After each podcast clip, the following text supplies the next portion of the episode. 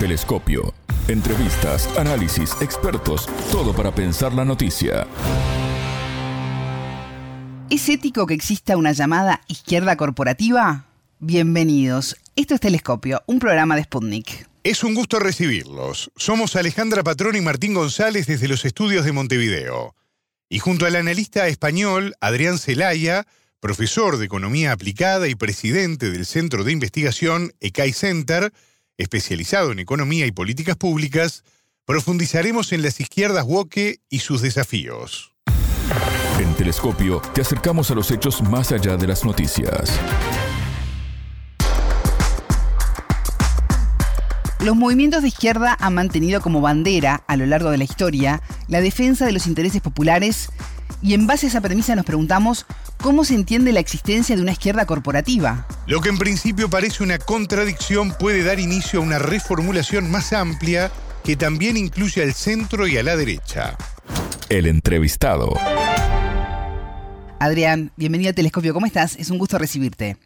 Muy bien, Alejandra. Encantado de estar contigo y con todos los amigos de Sputnik. Adrián, ¿qué implica la izquierda woke y qué representa en sí misma? El término woke eh, surgió en eh, Estados Unidos em, en relación con las distintas corrientes vamos a decir, de lo que solemos llamar el, el posmodernismo social, el eh, posmodernismo corporativo, le decimos en, en Center, ¿no? Pero relacionados con las eh, versiones un tanto eh, deformadas o exageradas, pues de lo que habían sido, pues el movimiento de liberación de la mujer o el movimiento de defensa del medio ambiente, los derechos de las de las minorías, etcétera, ¿no?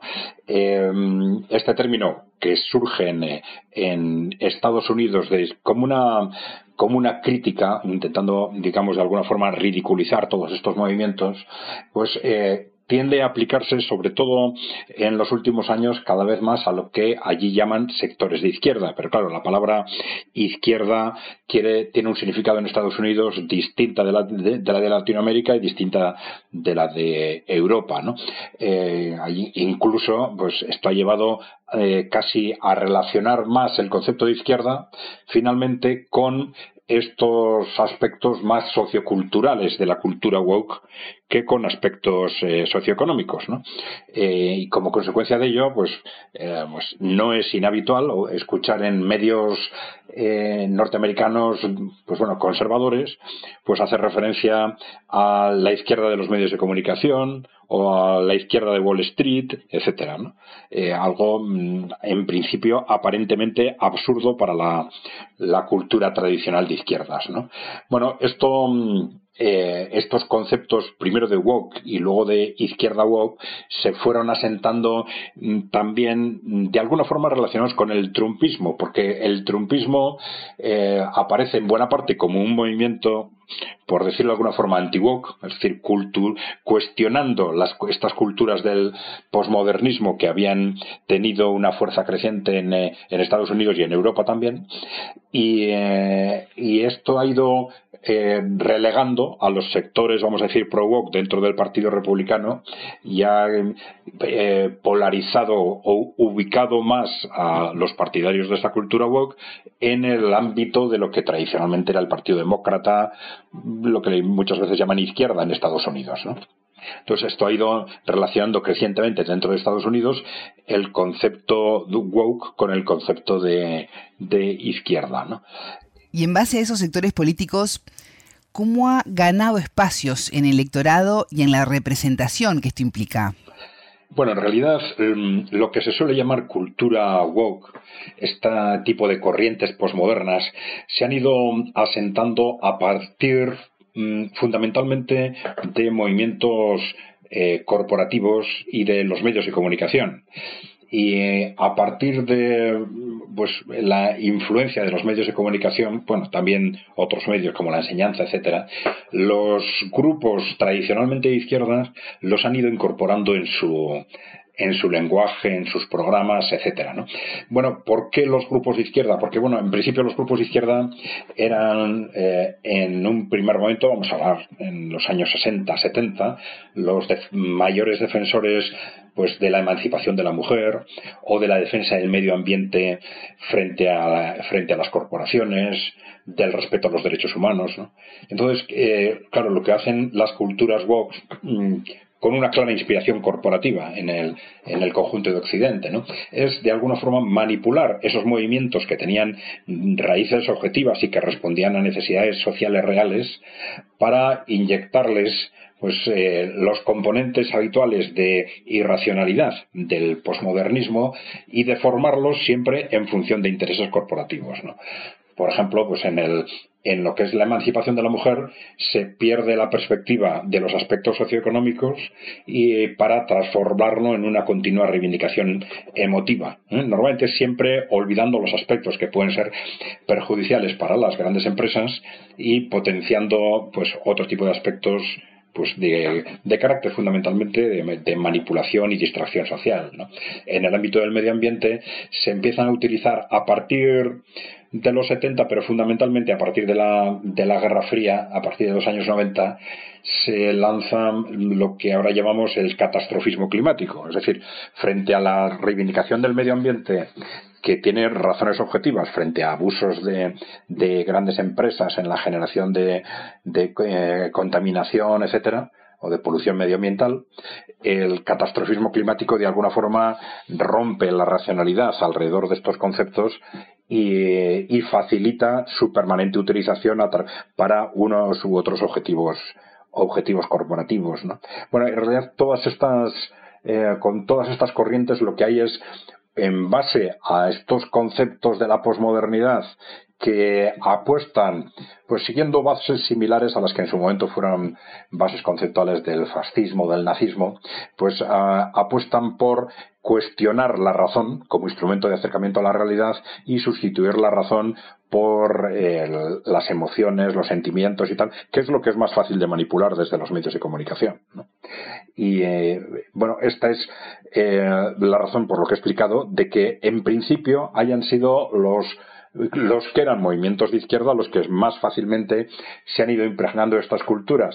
Em, a corto plazo, pues bueno, en la medida en que eh, su dependencia electoral de los medios de comunicación les llevaba, por razones de oportunismo, vamos a decir, a estar al día, a estar a la moda y tal, y luego esto ha sido evidentemente incentivado de forma constante también por las, por las grandes empresas, evidentemente pero mm, luego estos intereses corporativos se han extendido, como lo hemos visto, al conjunto del espectro político, no solo a lo que era tradicionalmente la izquierda, sino también eh, a la derecha, porque esta es ha sido siempre una característica de las grandes corporaciones.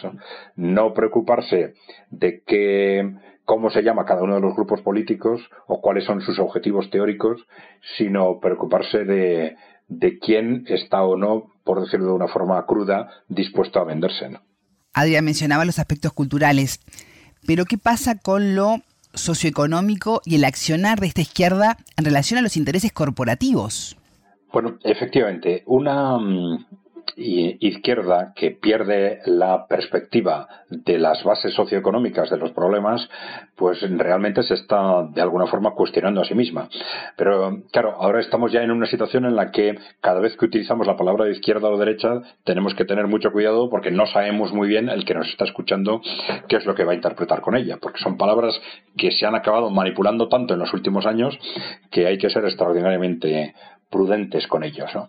Em, pero bueno, efectivamente, si vamos a las esencias socioeconómicas, pues quedarnos en los aspectos meramente culturales de los retos de la sociedad actual eh, y en aspectos culturales mm, además deformados y casi a veces hasta, el ridículo, pues deja cada vez más a, a lo que era la izquierda fuera de lugar.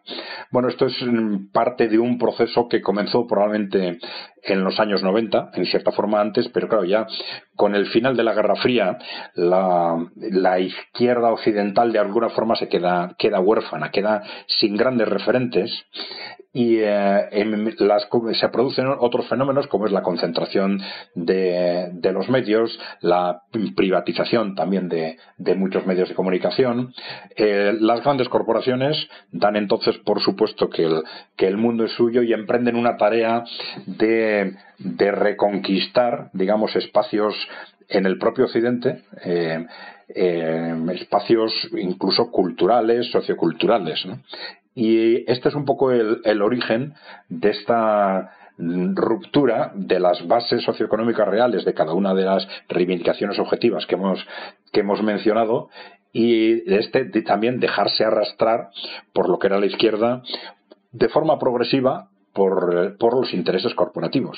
A veces sin darse cuenta o a veces quizás dándose cuenta y mirando para, para otro lado por, eh, con distintas razones, pero de hecho esos grupos que se autodenominan de izquierda pues han ido durante estos 20, 30 años progresivamente situándose en el ámbito socioeconómico dentro del, del, ámbito claramente neoliberal, bueno, teóricamente diciendo que a ellos les gustaría una cosa, les gustaría otra, pero trabajando en, dentro del ámbito neoliberal y sin, y sin cuestionarlo, y dentro, en el ámbito, yo digo, sociocultural, pues incorporando, dándole cada vez más importancia dentro de, sus programas a, eh, a estas, vamos a decir, modas o corrientes posmodernas propias del, del capitalismo posmoderno.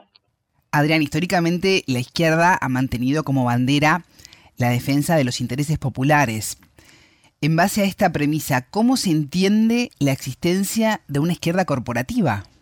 Esto es muy interesante porque em, efectivamente los grupos mm, de centro de derecha también tienen una contradicción de fondo de distinto tipo con respecto a lo que está sucediendo en las últimas décadas. ¿no? Vamos a ver, también depende, por supuesto, de qué interpretamos por, por centro o por derecha. ¿no? En principio, eh, aunque desde el ámbito de la izquierda ven a la derecha como pues bueno, la defensa de los privilegios de, las grandes empresas, de las corporaciones, etcétera, desde el punto de vista de la derecha, ellos se ven a sí mismos fundamentalmente como defensores de pues quizás de la tradición, por ejemplo, ¿no?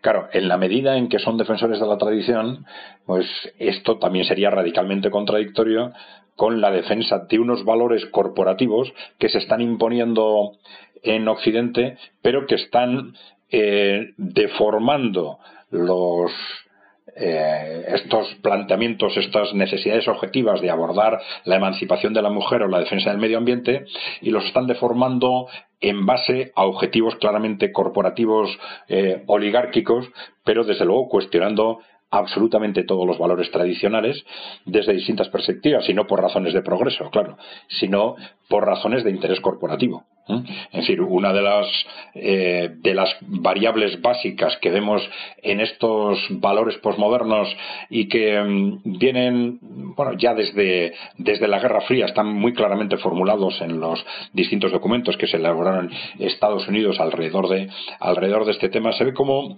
eh, hay unos objetivos claros de debilitamiento o destrucción de las distintas eh, comunidades humanas que pueden estorbar eh, a las corporaciones y a su trabajo. Entonces ahí viene el, debilitamiento del Estado, el debilitamiento de los sindicatos, pero también el debilitamiento pues de la familia, de la pareja, etcétera. En esa dinámica estamos, ¿eh? en, base a, eh, en base a intereses corporativos. Y claro, esto también efectivamente es radicalmente contradictorio con lo que estas derechas tradicionalistas decían que decían que defendían.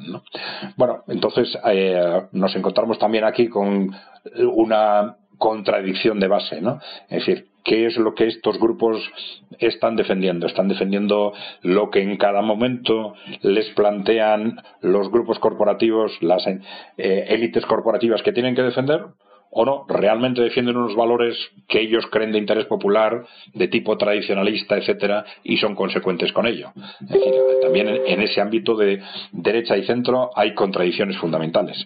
Pero claro, aquí eh, el mensaje de fondo debería ser el mismo, que por encima de, de las palabras y de esta clásica articulación de los grupos políticos en eh, izquierda, derecha o centro, tenemos que ir al, fondo, a lo que hay detrás de esas palabras y a los intereses que realmente se están defendiendo en cada caso.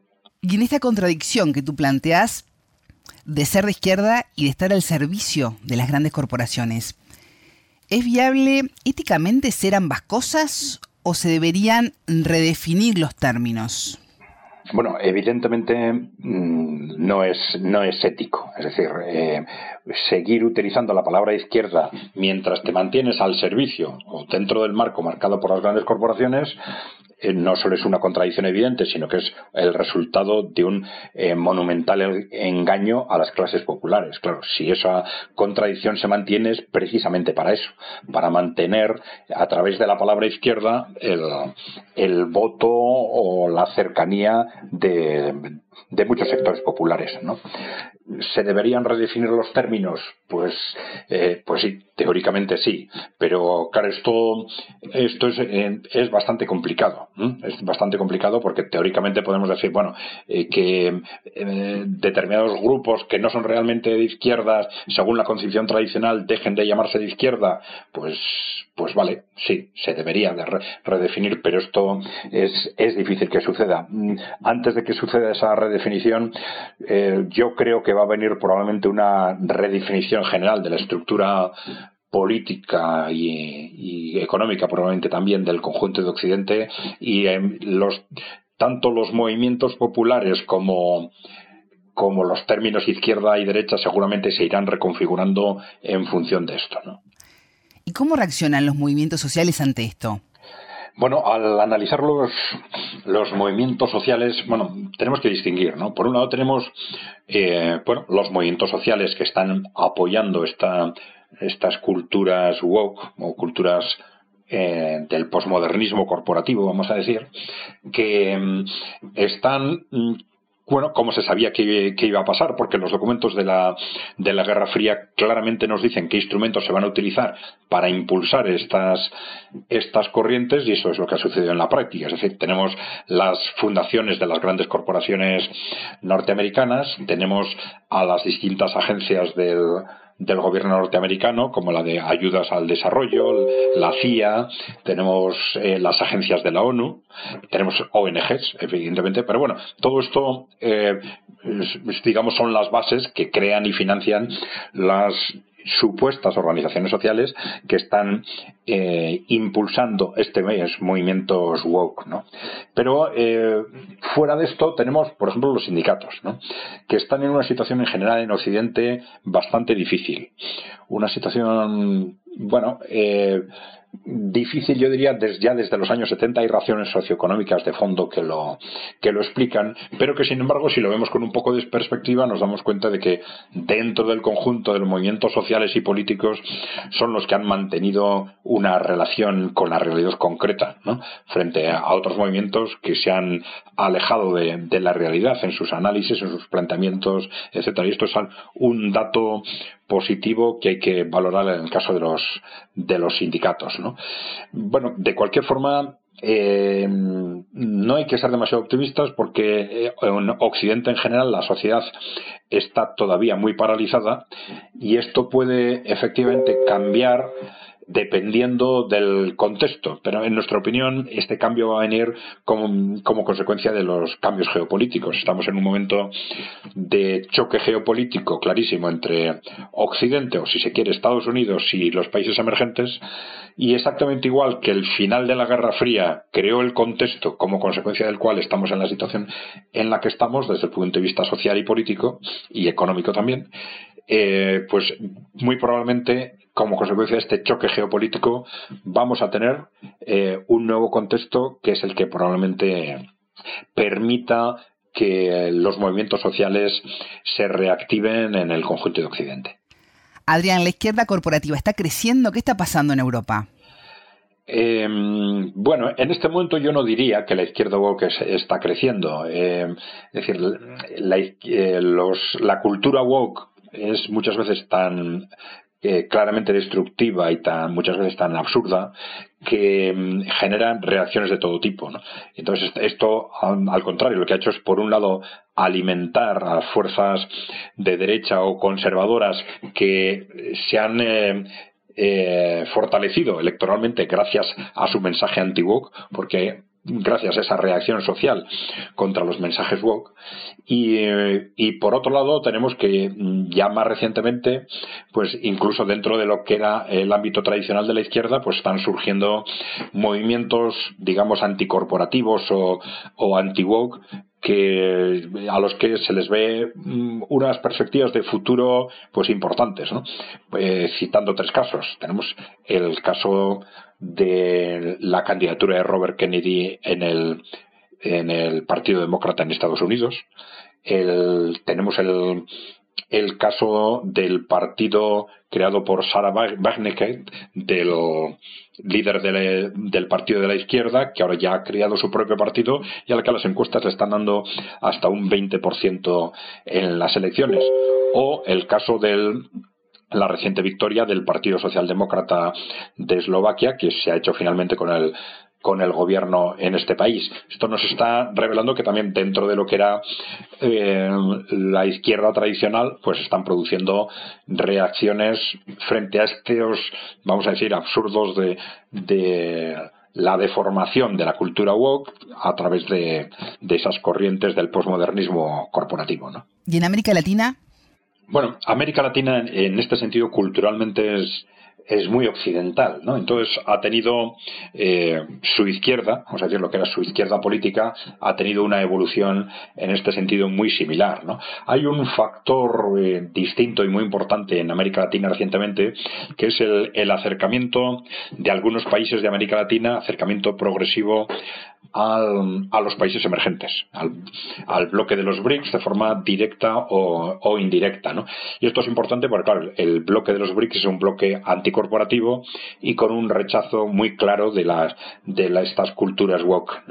Esto muy probablemente va a hacer que esta izquierda, estos movimientos de izquierda, no solo los de izquierda, también otros, pero evidentemente estos movimientos de izquierda tiendan a depender menos de las fuerzas corporativas e interrelacionarse más con los referentes de los países emergentes y esto por sí mismo les va a llevar a un posicionamiento más objetivo con respecto a todas estas cuestiones de la, de la cultura woke, eh, sin ninguna duda. Yo creo que sí, y además este probablemente va a ser un proceso rápido en los próximos años. Adrián, antes de pedirte quisiera consultarte por la situación de Pedro Sánchez tras ser investido y la polémica que ha generado la ley de amnistía. Bueno, una vez que Pedro Sánchez ha conseguido la, investidura, mm, el gobierno yo creo que se encuentra en un momento de, tranquilidad, porque claro, toda esta polémica que se ha generado alrededor de la línea de amnistía ha estado muy potenciada por el hecho de que esta investidura aparentemente pues no era segura o se podía poner en, en duda o era difícil de conseguir. Eh, claro, una vez que se ha conseguido y que ya está clarificado que Pedro Sánchez va a ser el eh, es el ya el nuevo presidente del gobierno que se ha constituido el gobierno con con la coalición y los pactos correspondientes, bueno, entramos en un periodo, digamos, de, asentamiento, ¿no? Eh, otra cuestión es, eh, bueno, dentro de los pactos que a efectos de conseguir ese gobierno se han realizado con distintas fuerzas, fundamentalmente con las con las fuerzas catalanas, cuáles son los problemas que vayan a generar pues eh, la aplicación práctica. Esto es un poco más dudoso, ¿no?